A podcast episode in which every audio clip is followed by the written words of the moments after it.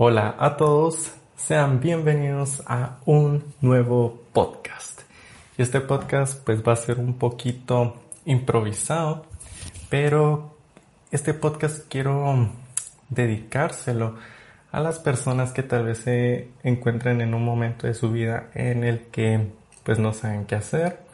Tal vez es, tal vez es un artista o tal vez querés estudiar la carrera de ser un artista 3D y eso pues ya te está paralizando, sentís que no tienes el control de, de tu vida o de lo que haces, que no vas sin rumbo.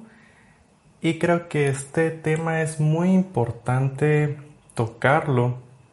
Creo que es mucho más importante que todos los temas técnicos que lleva pues una profesión mucho más importante que todo eso y creo que es un, son los fundamentos con los cuales tenemos que, que empezar siempre y es pues empezando con nosotros mismos. Así que si sos alguien que creo que esta charla a la larga se va a prestar para todas las toda profesión o situación en la que te encontres en la que pues sientas que pues no tienes el control de lo que haces, sentís que tal vez querés respuestas pero no las encontrás, entonces creo que esta, este podcast te puede ser de gran ayuda.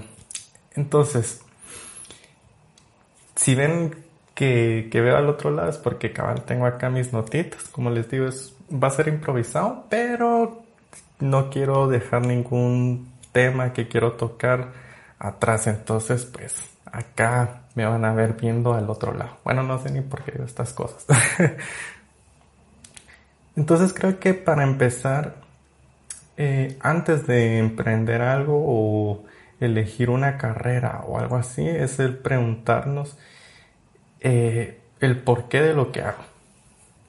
Y ahí estamos empezando con nosotros mismos. Creo que es fundamental siempre atacar, bueno, no atacar, va, sino que ir a las raíces de, de lo que es y las raíces pues somos nosotros mismos.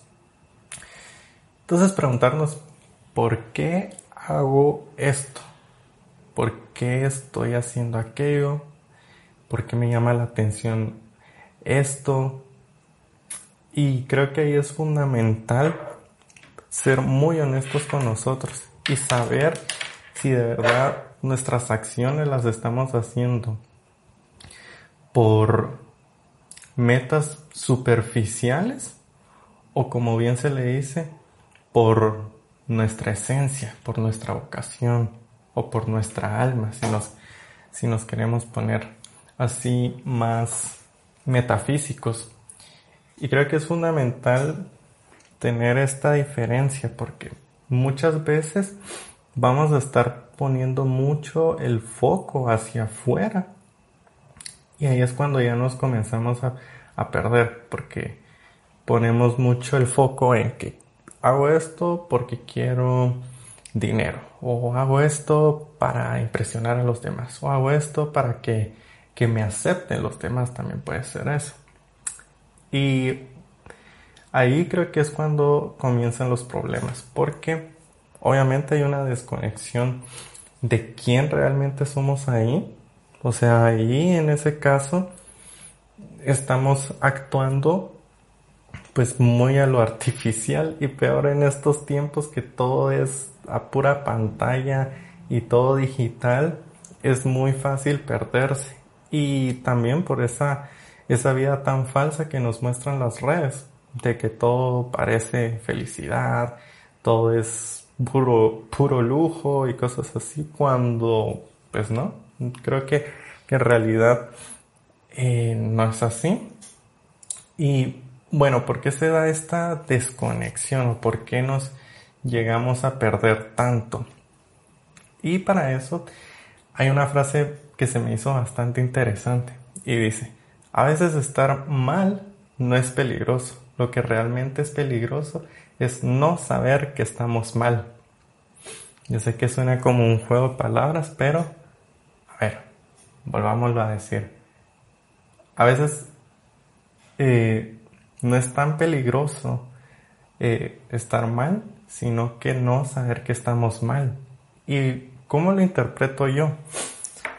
Lo interpreto con lo que llamaríamos como el condicionamiento que nos da esta sociedad. Y esta sociedad lo podemos ver hasta, creo que desde muy pequeños recibimos ya un condicionamiento de lo que son las escuelas.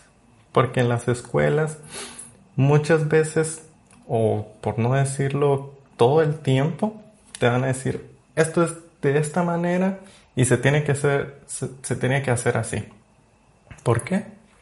No sé, pero así se hacen las cosas. Entonces, ahí ya comienza ese condicionamiento en el cual ya desde niños le están quitando el criterio propio y también el control a los niños, cuando los niños tienen una gran capacidad y una gran creatividad, porque yo creo que ya cada quien en este mundo pues tiene una, una vocación, tiene un arte en sí de, de lo que es esa persona en realidad. Y esa primera aproximación con, puede ser en este ejemplo, con una escuela donde te acondicionen mucho, ya comienzan esos peligros. Y hay un cuento bastante interesante en el cual, eh, haciéndolo de manera resumida, pues se dice que está pues un, niño y entra a, la escuela. Eh, es su primer año de escuela. Entonces pues entran a la clase de lo que es arte. Y la maestra era una maestra bastante estricta y les dice a los chicos, vamos a pintar, vamos a dibujar. Y este niño comienza a hacer de todo, garabatos, hace un Batman, hace un Superman, hace un carro, de todo. Y la maestra enojada le dice, para, eso no es lo que vamos a estar dibujando hoy. Y el niño pues obviamente se quedó asustado diciendo, uy, perdón. Entonces, lo que vamos a dibujar esta vez, dice la maestra, son flores. Es una flor en específico. Y este niño, bueno, comienza a dibujar flores de todos los colores, azules, violetas, rojas. Bueno, rojas no porque después viene un poquito de la historia, ya me estoy adelantando. Y así todas diversas. Y la maestra dice, pero paren, la flor que quiero que hagamos tiene que ser así.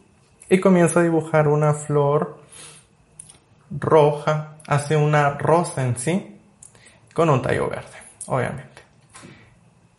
Y bueno, el niño le tocó dibujar eso.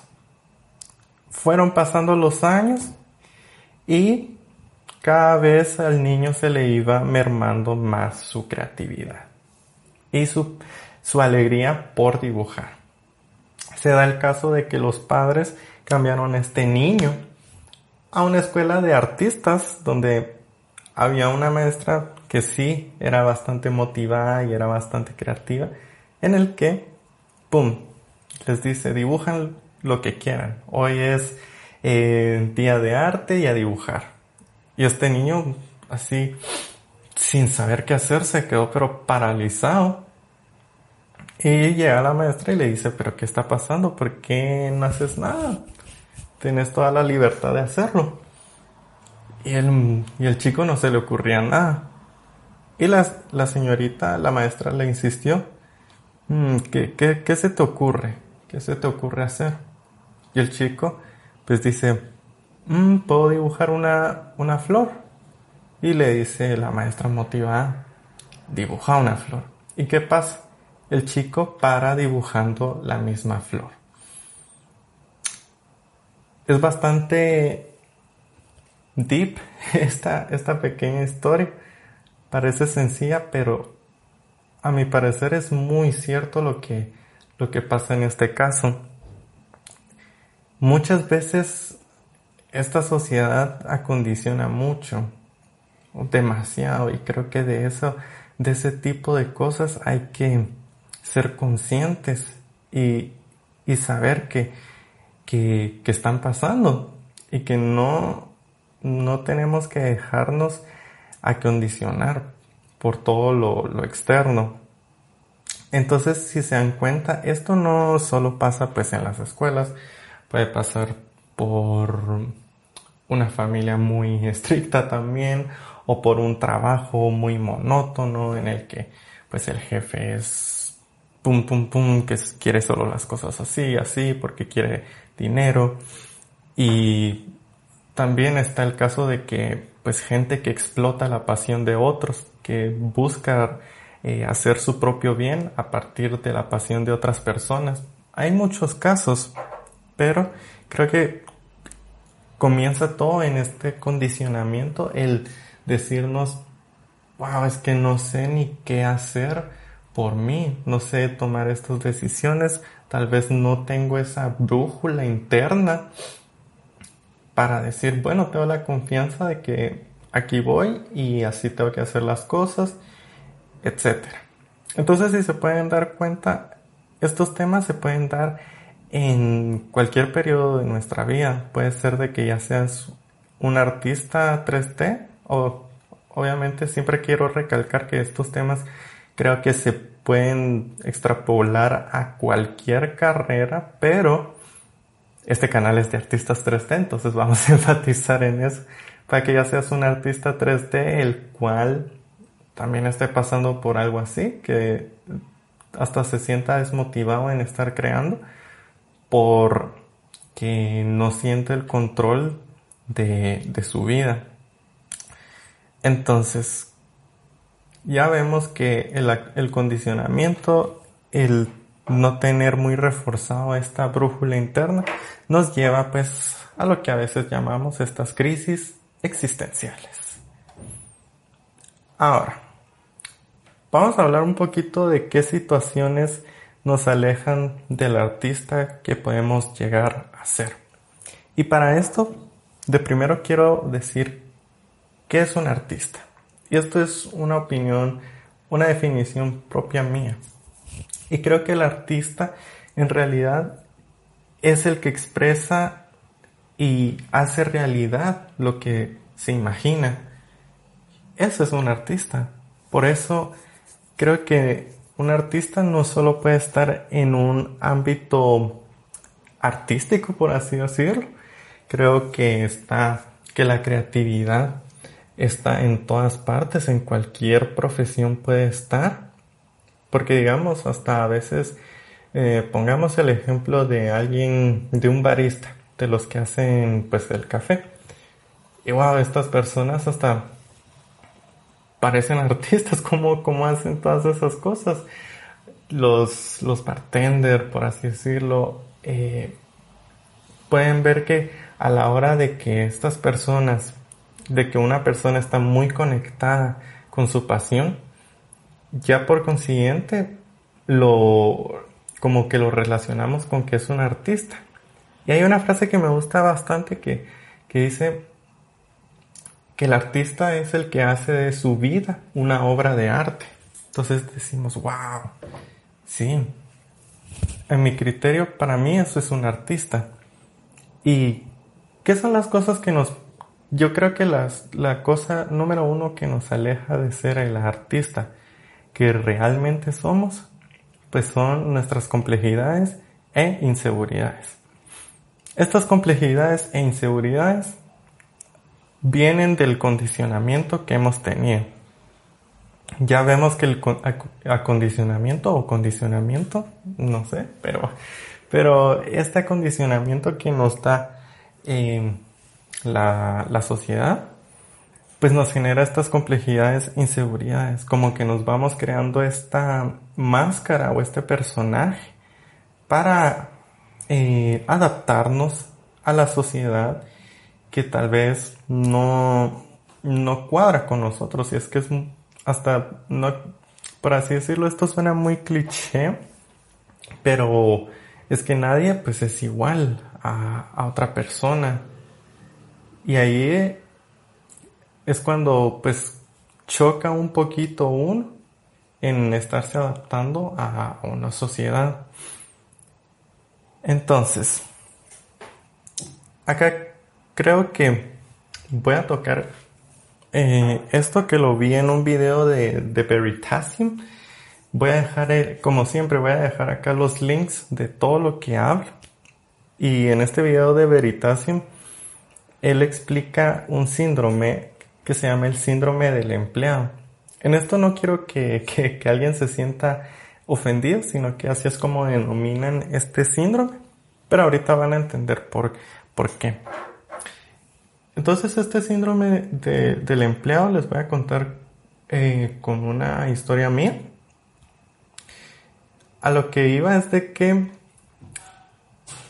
pueda que en este caso mío estábamos realizando un trabajo y creo que al igual que yo muchos de los que me están viendo ahorita pues hemos sido empleados entonces cuando somos empleados, lo más probable es de que tengamos un supervisor o un jefe. Eh, entonces estábamos realizando este trabajo y se mostró pues un, problema. yo lo vi primero y dije, mm, podemos hacer esta cosa y esta cosa y esta cosa. Pero sentía como ese miedo de de decir que, esto podíamos hacer. Por lo que dije, voy a acudir mejor al supervisor a ver qué es lo que él dice y hacemos eso. Entonces, acudo a él y me para diciendo exactamente lo que yo iba a decir. Entonces, básicamente ese es el síndrome del empleado.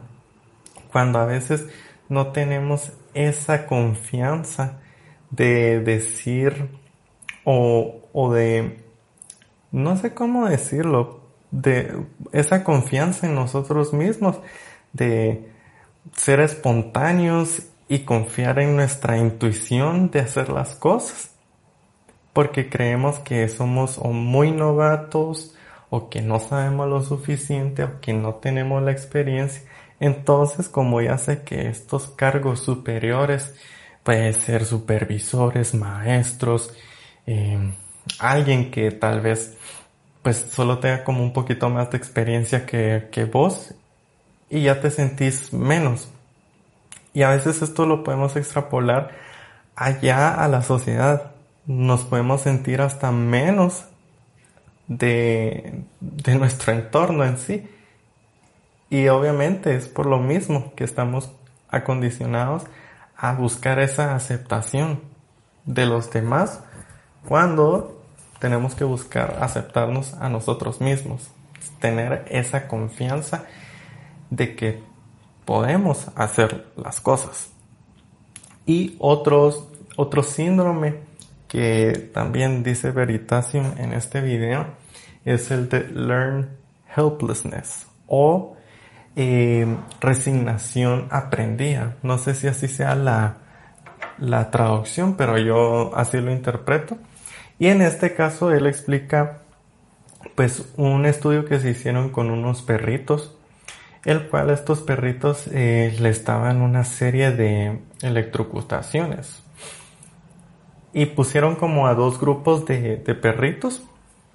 A un grupo pues les dieron estas series de, electrocutaciones y al otro no. A la hora de que los metieron a un cuarto en donde ya se les había mostrado de que iban a recibir pues electrocutaciones, pero que sí iban a tener, eh, tenían como señales, tenían como palancas para poder detener esos choques eléctricos, se muestra que el, el grupito de los perritos que fue electrocutado no hizo ni el, ni el menor esfuerzo para parar esos choques eléctricos, mientras que el otro sí. Entonces, esto de acá, pues nos deja una lección, que a veces queremos cambiar cosas, pero ya tenemos ese sentimiento de resignación de, ¿para qué si igual no, no va a servir? y pueda que, que sí tenemos todo el poder o, o en realidad es que sí tenemos todo el poder para cambiar las cosas que no nos parecen. Entonces ahí es cuando entra este, este fenómeno de learn helplessness. Y es que, obviamente, yo sé que es fácil decirlo, pero es costoso. Hay que salir de, esa zona de confort. Y para que, obviamente, estos perritos, pues ya, y como dice el, estudio, ya habían aprendido esa resignación, ya vivían con ese sentimiento. Y muchas veces pues eso nos pasa. Decimos, mm, es que esto no, no, tiene cambio, esto, ¿para qué lo hago? Y quedamos en ese nihilismo, por así decirlo, de ¿para qué? Si no. Pero creo que es muy importante no rendirnos en esos momentos, sino que seguir. Obviamente tampoco no quiero caer en en como un optimismo desbordado. Digamos, también hay que ser eh, realistas y si algo no se puede hacer, pues no se puede hacer. A veces también hay que eh, tener esa humildad de saber perder, pero si tenemos todas las posibilidades de hacer un cambio y de hacer las cosas que queremos, pues qué mejor que hacerlo si no, ¿para qué estamos vivos? Hay que, hay que hacerlo. Entonces, otro caso bastante interesante, este lo leí en un libro, ah, no me acuerdo cuál era el libro, pero decía básicamente, y es, es, van a ver que todos se correlacionan. Este estudio lo que decía es de que tenían como un grupo de personas en el cual eh, habían puesto o les habían dicho que se tenían que equivocar a propósito. Lo que iban a hacer es de que iban a poner un test, iban a poner varias personas y los que ya les dijeron que se equivocaran, iba a pasar cada uno, miraban el test y así eh, todos en, público, en público estaban, o sea, estaba el grupo todo junto entonces se tenía que ir equivocando el que pasaba. Pero ahí metieron gente del, público general que no sabían eh, al respecto de que se estaban equivocando a propósito. Entonces, ¿qué es lo que pasa? Que pasaron unos cuantos de los que sabían que tenían que equivocarse y pasan unos que no.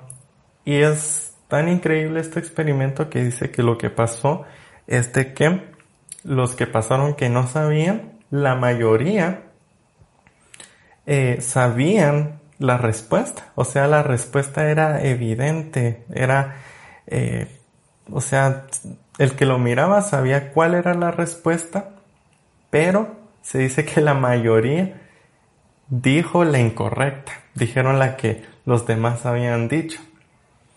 Y ahí es cuando entramos también a ese miedo de el qué dirán los demás. Imagínense qué increíble. A veces uno le da miedo dar su propia opinión. ¿Y por qué? Porque nos da miedo a equivocarnos. Y nos da miedo equivocarnos porque si te equivocas hay castigo.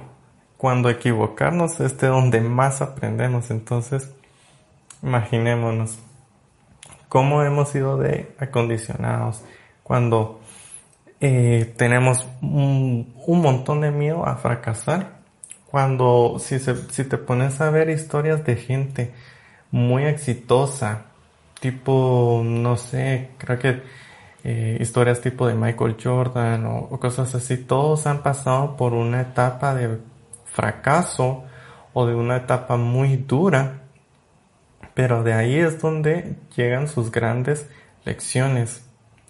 Entonces, creo que obviamente todos vamos a pasar por algo así. Creo que es muy raro, creo que ya la, la, vida está diseñada así para que pasamos por cosas que nos hagan aprender y siempre va a ser por parte de la equivocación, el cometer errores, el fracasar. Y todo esto pues nos lleva a, a mejorar, siempre va a ser a mejorar y aprender, ahí sí, eh, como bien dicen, nunca es perder o ganar, es perdón, ganar o perder, sino que es ganar y aprender. Esa es la realidad. Y acá ando viendo y uh, ya vamos abarcando pues varios temitas. Creí que, que, que ya que se me iban a ir unos, pero con todo esto voy abarcando bien todos. Y bueno, tenemos también un miedo al, al, al que dirán los demás, a las críticas. Y creo que acá, pues, hay que diferenciar, o yo lo veo como dos tipos de críticas. Uno que van a ser las críticas tóxicas, por así decirlo, de estas, de este tipo de personas que o hagas bien o hagas mal, lo único que van a hacer es criticarte. Creo que a ese tipo de, de críticas hay que buscar el cómo no eh, ponerle coco a ese tipo de críticas y creo que pues algo que sirve bastante es saber de dónde vienen esas críticas. Puede que te esté criticando, pongámonos en el caso de, de nosotros acá, en el canal, que somos artistas 3D, que nos critique alguien nuestro, nuestro proyecto, como ver de dónde viene ese, esa, esa crítica. Tal vez es una persona que nunca ha hecho algo en 3D, que ni sabe de temas de composición, ni de texturas, ni nada, sino que ni se dedica a nada parecido. Entonces creo que no vale ponerle atención porque eh, no tiene criterio de lo que está diciendo. Porque muchas personas lo único que van a hacer es pues como inyectarnos esa, sus toxinas de, de negatividad y a la larga pues creo que lo que uno para como todas nuestras acciones, todo lo que decimos, pues solo va a ser un fiel reflejo de, de quiénes somos. Entonces creo que todo ese, todo lo que nos diga otra persona, pues va a ser un reflejo más de esa persona que nosotros en sí. Entonces creo que las críticas, cuando son de ese tipo, no hay que escucharlas.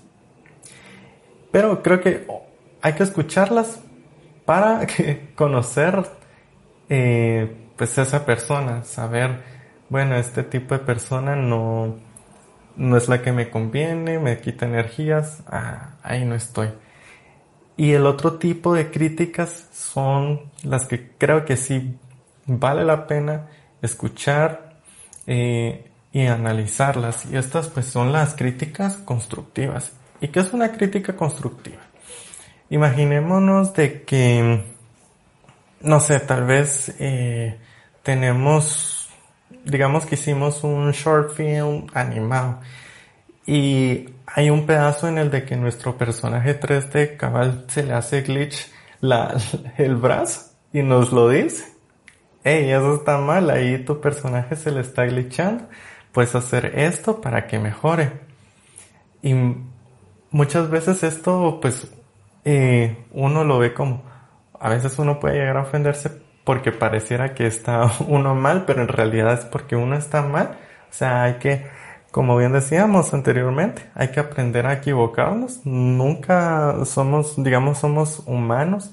Hay que saber que por naturaleza vamos a cometer errores. No somos don perfecto y si lo somos, pues, creo que, creo que ahí sí hay que ver qué, qué hacemos. Pero, creo que este tipo de críticas, pues sí hay que ponerles y analizarlas, decir, oh, ver, oh, bueno, esta persona sí, sí tiene razón, me estoy equivocando en esto y mejorarlo. Y hasta creo que es de agradecerlo porque nos está ayudando a mejorar a nosotros mismos. y entonces creo que ah, hay que escuchar ese tipo de críticas. Entonces, hay que ser, sí hay que diferenciar bastante porque creo que en el mundo de, del 3D, del, de lo que puede ser el arte, el diseño, eh, las bellas artes, digamos todas las carreras de bellas artes, pues entramos como en un mundo muy subjetivo. Entonces, eh, como saber tener ese, ese ojo agudo de poder diferenciar, pues qué es lo que sí, sí, pues aplico y qué es, no, qué es lo que no aplico de lo que me digan este tipo de críticas y saber cuál es obviamente decir, ah, esto lo único que buscan es ponerme cosas negativas en la cara. Entonces, creo que es de tener ese pensamiento crítico. Ahora, otra situación que nos, que nos aleja bastante de nuestro verdadero potencial creo que es la procrastinación. Y la procrastinación se puede dar por muchos factores. A veces, eh, igual, la desconexión que sentimos puede ser una depresión, puede ser el, a esto que se le llama, que es muy, muy famoso, la parálisis por análisis. Y es que muchas veces, oh, también está lo que es la pereza. Entonces, todas estas cosas en realidad lo que hacen es que nos están eh, siempre manteniendo en nuestra zona de confort, donde nuestra zona de confort en realidad nunca vamos a crecer, nunca. Y ahí creo que si, si uno cree que estar mal está mal, creo que lo que es peor que estar mal es estar en tu zona de confort, porque en la zona de confort ya no buscas creo que es lo que habría, lo que habíamos ya tocado como la esa resignación aprendida de decir, bueno, ya estuvo, acá me siento cómodo y puede que a veces eh, te sentís tan cómodo que ni te das cuenta que, que estamos mal o que hay que hacer un cambio. Y regresando ahora con lo que, con lo, con la parálisis por análisis. Yo creo que esta es de la que me pasa a mí más a menudo, porque no soy como una persona muy organizada, ese es mi, de mis debilidades, soy más espontáneo, pero hay cosas en las que pues sí se requiere ser organizado. Y entonces a veces lo que nos pasa es de que como que nos toca eh, una nueva tarea, un, un nuevo trabajo, no sabemos ni por dónde empezar, ni cómo organizarnos y a veces solo en el hecho de organizarnos perdemos demasiado, pero demasiado tiempo. Cuando a veces muchas veces, a veces muchas veces, qué chistoso suena eso. eh, a veces lo que mejor sale es de que hagamos las cosas, así como dice Shia LaBeouf, just do it. Eso es lo que mejor sale en vez de darle tantas, tantas, tantas vueltas y esta parálisis por análisis puede caer en lo que es el perfeccionismo también. Puede, creo que el perfeccionismo es otra derivada de eso. Y el, el perfeccionismo pues también viene de esta cultura de que no nos podemos equivocar, de que tenemos que ser superstars o cosas así cuando es que los humanos de por naturaleza somos llenos de errores. Entonces, el perfeccionismo creo que es otro tipo de procrastinación, porque a veces solo por buscar estar haciendo las cosas tan a detalle, tan al cálculo, no nos paran saliendo bien, nos paran saliendo peor.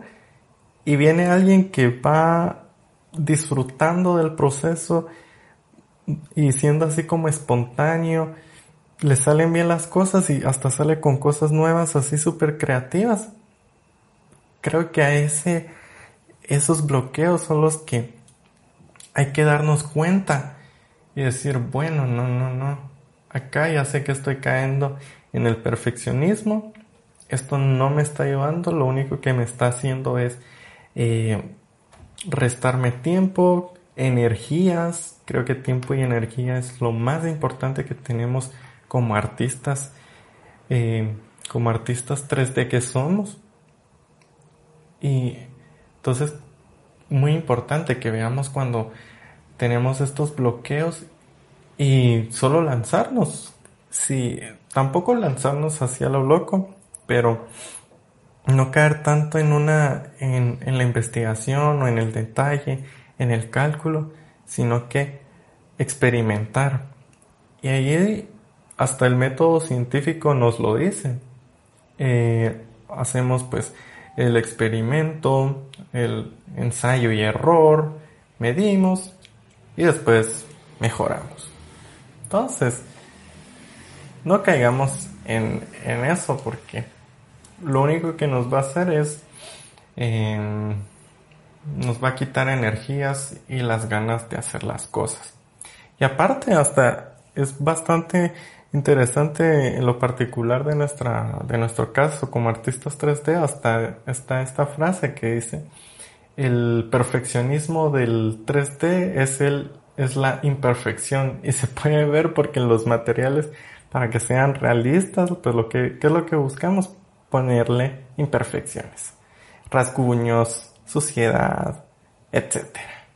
Y eso es lo que va a ser un buen 3D entonces no busquemos ser perfectos, la verdad.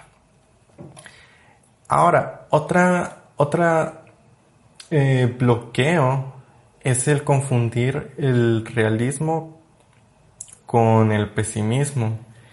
Muchas veces em, decimos o buscamos como todos los malos escenarios posibles de, de una situación. Digamos, oh, que no, no me va a salir el render o que me va a explotar la computadora o que todos se van a reír de mí con lo, con lo que hago cuando nunca va a pasar algo.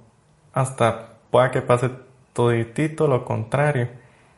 Y, y este tipo de pensamiento a veces lo relacionamos con, no, es que hay que ser realista.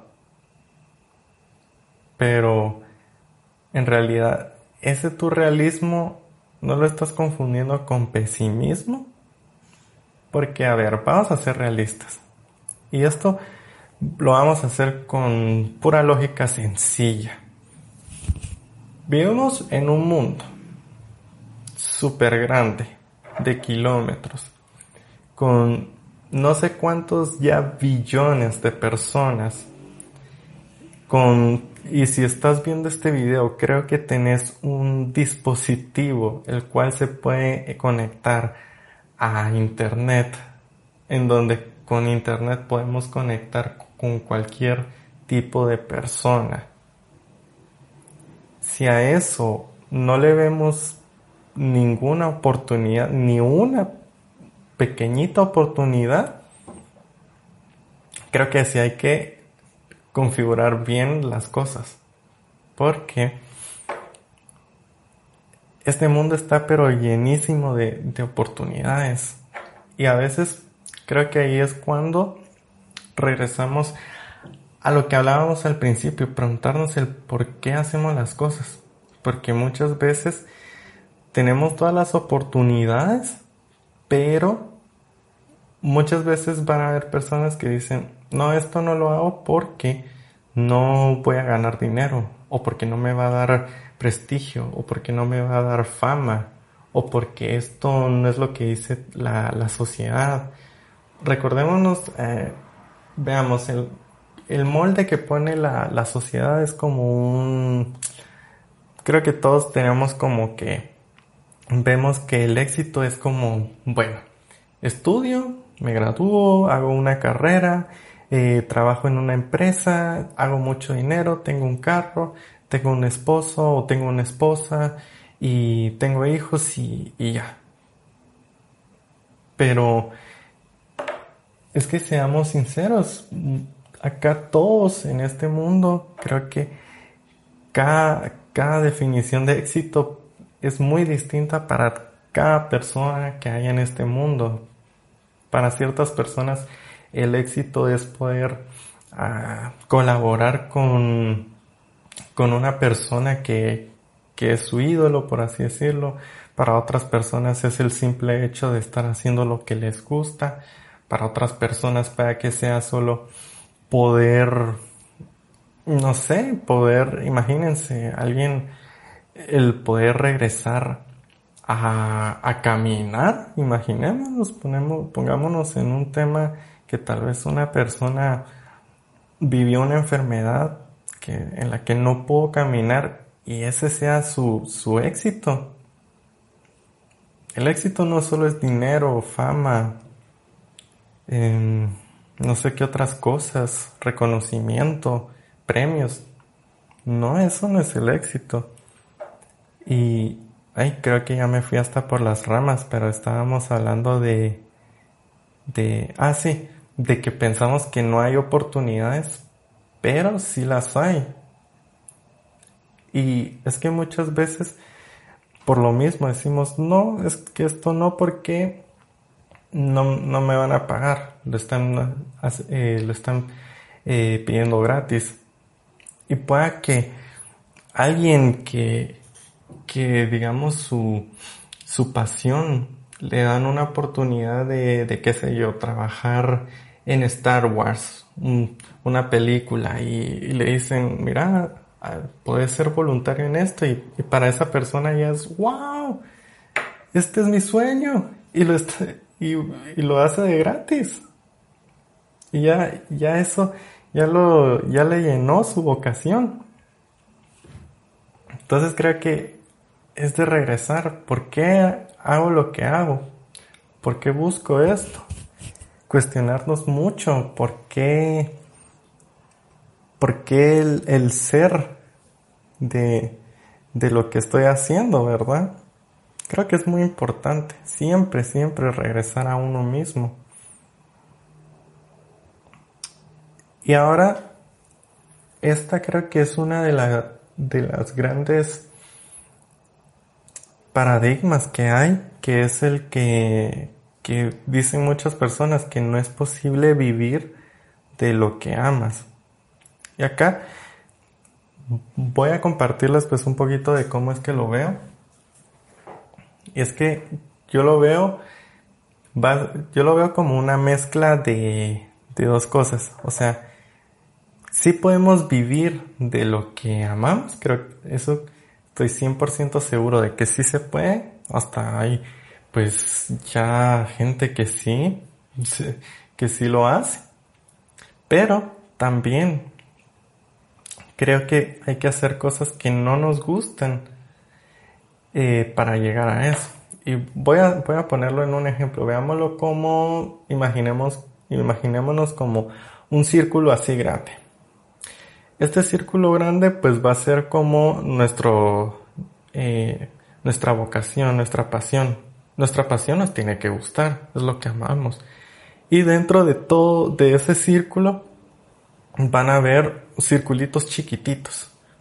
Vamos a definir esos circulitos chiquititos como las cosas que tenemos que hacer. En, esos circulitos chiquititos van a haber cosas que sí nos gustan hacer, que sí amamos, sí amamos hacer, pero van a, van a haber otros circulitos chiquititos en los que no nos, gusta, que no nos gusta hacer, hasta podemos llegar a odiarlos. Pero ¿cuál es la, la, la relación de estos circulitos? Es de que todas, todos estos circulitos están dentro de lo que es nuestra pasión, están alimentando nuestro propósito. Porque muchas veces creo que nos va a tocar hacer cosas que no nos gustan, pero que sí van alineadas a nuestro propósito. Y poniéndolo en mi caso como artista 3D, a mí no me gusta hacer, bueno, este es un ejemplo así chiquitito, pero no me gusta hacer lo que son las UV on wrap. Es un, es un tema que a mí no me gusta, pero para que yo pueda hacer un producto final, tengo que pasar por las UVs porque sin las UVs las texturas se van a ver horribles, se va a ver todo nada que ver. Entonces creo que es eso es lo que lo que hay que enfocarnos porque ¿qué pasa si si nuestro enfoque es hacer todo lo que nos gusta para poder satisfacer esas complejidades porque digamos, pongamos el ejemplo, tal vez yo, digamos, eh, ¿cómo lo formulo? A ver qué estoy pensando. Vamos a suponer que hay una persona que hace eh, cosas que no le gustan pero le dan fama y dinero. Ok. Eso, eh, la fama y dinero, ¿por qué es que lo quiere? Entonces ahí nos volvemos a preguntar el por qué. Lo quiero, quiero la fama y dinero porque quiero saciar los vacíos que me está dejando mis complejidades e inseguridades. Quiero dinero para que me valoren, quiero fama para que, que la gente me acepte, para que la gente me quiera, etc. ¿Y por qué tenemos esas complejidades e inseguridades? Por el acondicionamiento que hemos tenido, por ese personaje que nos hemos creado a lo largo de nuestro crecimiento como personas. Entonces, ahí creo que es cuando eh, regresando al tema de que si es posible vivir de lo que amas, sí es posible, 100% que sí es posible. Y el que diga que no, creo que es porque no se ha analizado a sí mismo. Entonces, ya cuando tenemos Creo que ya cuando sabemos esto, eh, como primer paso, pues decimos, bueno, es cierto. Ya sé que tenemos este acondicionamiento, ya identifico que en el colegio pues ahí me acondicionaron, tal vez tuve una familia muy estricta, tal vez en el trabajo me, me quitaron toda mi creatividad lo identifico, también identificar, bueno, tengo estas, estas complejidades, inseguridades, me falta confianza. Y, y es que también, esto se me olvidó mencionarlo, pero creo que nuestras complejidades e inseguridades lo que en realidad son, eh, son pero los potenciadores de nuestras, de nuestras fortalezas en realidad, porque digamos, alguien muy, miedoso puede llegar a ser una persona muy valiente. Alguien que es muy inseguro puede llegar a ser una persona muy segura. Entonces, imaginémonos, es bastante importante que veamos estas complejidades, inseguridades para guiarnos también. Entonces, ya que sabemos, regresando, identificamos el acondicionamiento, ya sabemos que tenemos estas complejidades, y vemos estas razones que me están impidiendo eh, trabajar en mi vocación, yo creo que ya sabiendo todo esto y trabajando eh, todo este proceso interno, que en realidad pues es un, son como temas mucho más humanos, ahí creo yo que ya podemos entrar en lo que es nuestro propósito. ¿Y por qué no antes? O bueno, creo que se pudiera antes, pero mejor ya tener todo esto claro, porque si no podemos llegar a confundir nuestro propósito. Decir que nuestro propósito es algo y tal vez no es, no es lo que en realidad queremos, lo estamos haciendo otra vez desde nuestros, eh, desde nuestras carencias egoicas. Entonces yo creo que es muy importante hacer ese trabajo y ahí sí, ya comenzar con nuestro propósito. Y el propósito, pues así como lo dicen en, en el cine, que es como una idea controlada, que se le llama como la idea controladora, o también el, el statement, que así lo dicen, pues yo creo que el propósito en realidad pues es solo puedes llegar a ser solo una frase sencilla, que es lo que orienta tu camino, orienta tu profesión y todo lo que haces, cómo actúas, cómo vas en la vida y cómo vas así. Creo que ese es el propósito. Eh, pongámoslo un ejemplo, digamos, para una persona. Puede ser que su propósito sea sencillamente ayudar a los demás. Ahí ya tiene pero un montón de trabajo por hacer. Va a buscar cómo ir a, a qué, digamos, puede buscar qué personas ayudar, qué tipos de trabajos eh, ayudan a otras personas, puede dar clases, puede hacer videos. Ya es bastante trabajo y bastantes oportunidades. Pero creo que acá ya cuando comienza, comienzas a trabajar en tu propósito, eh, creo que, o bueno, nos, creo que cada persona tiene un distinto ritmo a uno les va a llevar más tiempo y a otros eh, mucho menos, pero creo que cada quien, pues como les digo, tiene su ritmo. Entonces creo que es de ir muy paso a paso, porque siempre las películas pues se nos venden de esta persona, el, está el actor, y como a los tres días, ¡pum! ya tiene un gran éxito y así. Pero creo que lleva más, más tiempo y para esto se me hizo bastante dinero, se me hizo bastante dinero, perdón, que estaba leyendo cabal acá la pantalla que decía eh, una de las cosas, ¿qué harías si el dinero no fuera pro? Ese es un temita que vamos a ver en unos instantes. Pero, eh, ay, ya hasta me perdí, ya me perdí. Pero acá está, acá está. Eh, Seth Godin en su libro The Deep muestra esta gráfica. Acá la voy a poner en, pantalla. Pero esta gráfica es bastante interesante porque muestra cómo puede ser el proceso de, de como toda nuestra carrera eh, de, de, tu vocación, tu carrera profesional y así. Es de que dice que al principio o bueno, veamos estos dos ejes. Tenemos el de resultados y el de esfuerzo.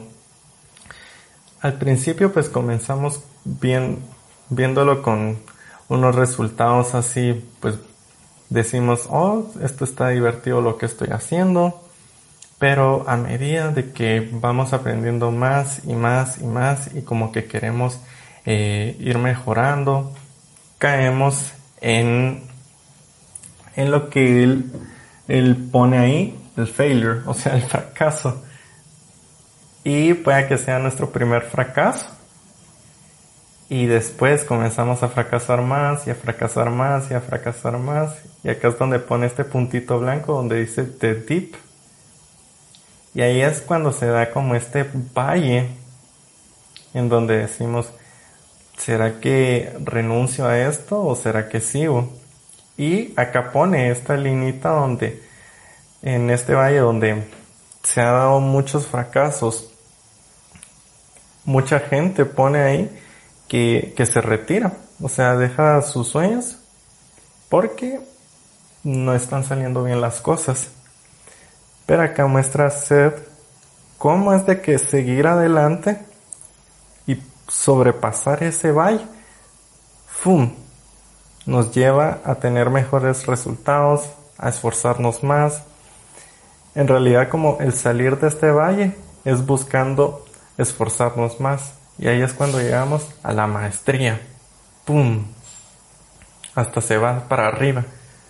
Para los que me están escuchando en Spotify, pues en la descripción voy a dejar el link al libro y también a, la imagen o mejor al video donde, donde habla Seth Godin. Van a ver que es un podcast, bueno, no creo que sea un podcast, es más una entrevista, pero bastante interesante con Seth Godin. Les va a gustar un montón.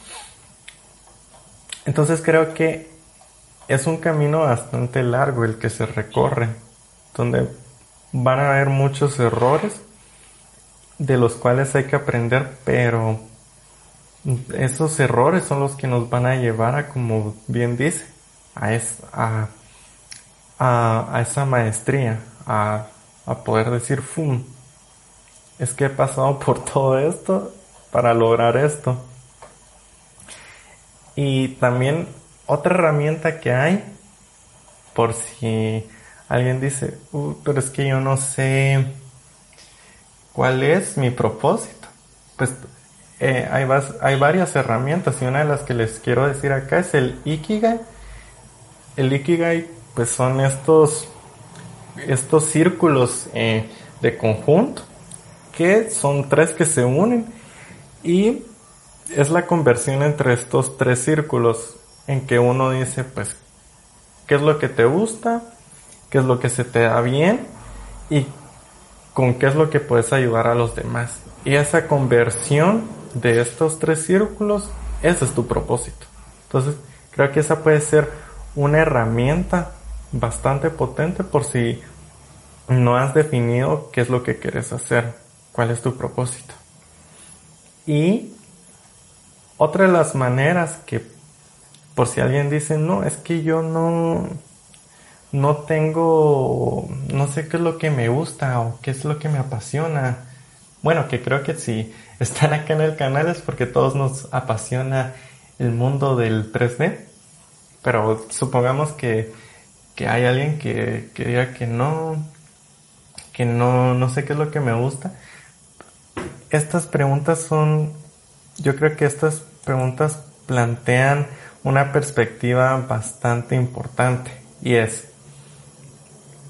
¿qué harías si el dinero no fuera problema ni tampoco el tiempo fuera un problema? ¿Qué es lo que harías? Ahí harías lo que más te gusta hacer. Ahí hay una, una guía. La otra, pudiera ser qué harías de gratis o qué es lo que haría, o qué es lo, eh, o qué es lo que pagarías por hacer. Ahí, ahí es que ahí tendría que ser algo que te guste, si no, ¿por qué pagarías para algo que no te guste? Hmm. Y también está, ¿quién serías si no tuvieras miedo? O sea, pongámonos a pensar, ¿quién serías si no tuviéramos miedo? Ahí hay un cuestionamiento bastante potente. Es decir, ponernos hasta, hasta escribirlo, bueno, si no tuviera miedo, ya, ya estaría emprendiendo mi negocio, si no tuviera miedo, le hablaría a esta persona que me ayudaría a hacer tal cosa. Si no tuviera miedo, haría ejercicio, cosas por el estilo. Entonces, ese es un gran... Son preguntas bastante potentes. Y, y si se dan cuenta, todo es bastante lógico, pero es que nunca lo hacemos. Hay una frase bastante chistosa que dice, Ay, perdón, van pasando camiones acá. Pero dicen, es que a veces las cosas tan obvias son tan obvias que las paramos obviando. Y es muy cierto. Y bueno, hasta aquí hemos llegado en el podcast.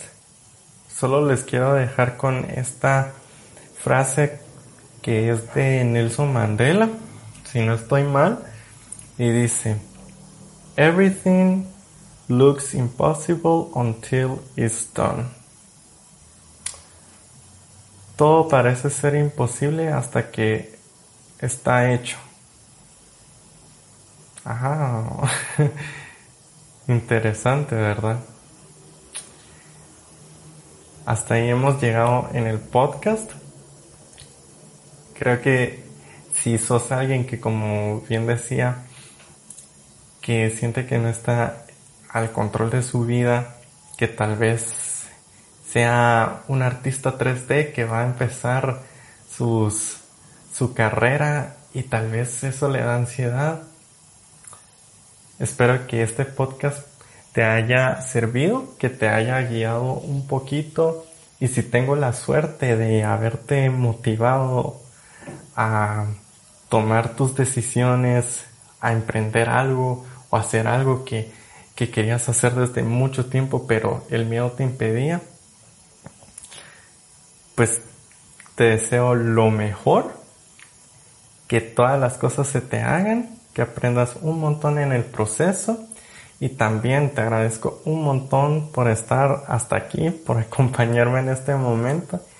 Te mando un fuerte abrazo y nada más chicos y chicas, acá lo dejo eh, este es un tema súper esencial. A mi parecer, siento que es mucho más importante todo esto que los tecnicismos que vemos en una carrera, porque a la larga, ¿de qué nos sirve saber tanto si como humanos somos, no sé, somos una, somos malas personas? Eh, ¿Quién quiere estar con un profesional que es mala persona? Imaginémonos. Creo que no nadie quisiera. Entonces creo que es muy importante y fundamental tocar estos temas antes de todos los tecnicismos que nos lleva una carrera. Voy a hacer otro podcast en donde ahí sí voy a tocar los temas de... Va a ser un podcast dedicado a lo que es dedicado para las personas que van a empezar en el mundo de 3D y tal vez tienen las dudas de qué, de cómo empezar, cómo hacer sus primeros pasos, eh, qué aprender, así para que vayan en orden. Acá voy a dejar el enlace en una tarjetita para que lo vayan a ver y creo que ya hasta me extendí un montón, pero bueno, nada más, que les mando un fuerte abrazo y nos vemos en un próximo video. Adiós vayan a renderizar.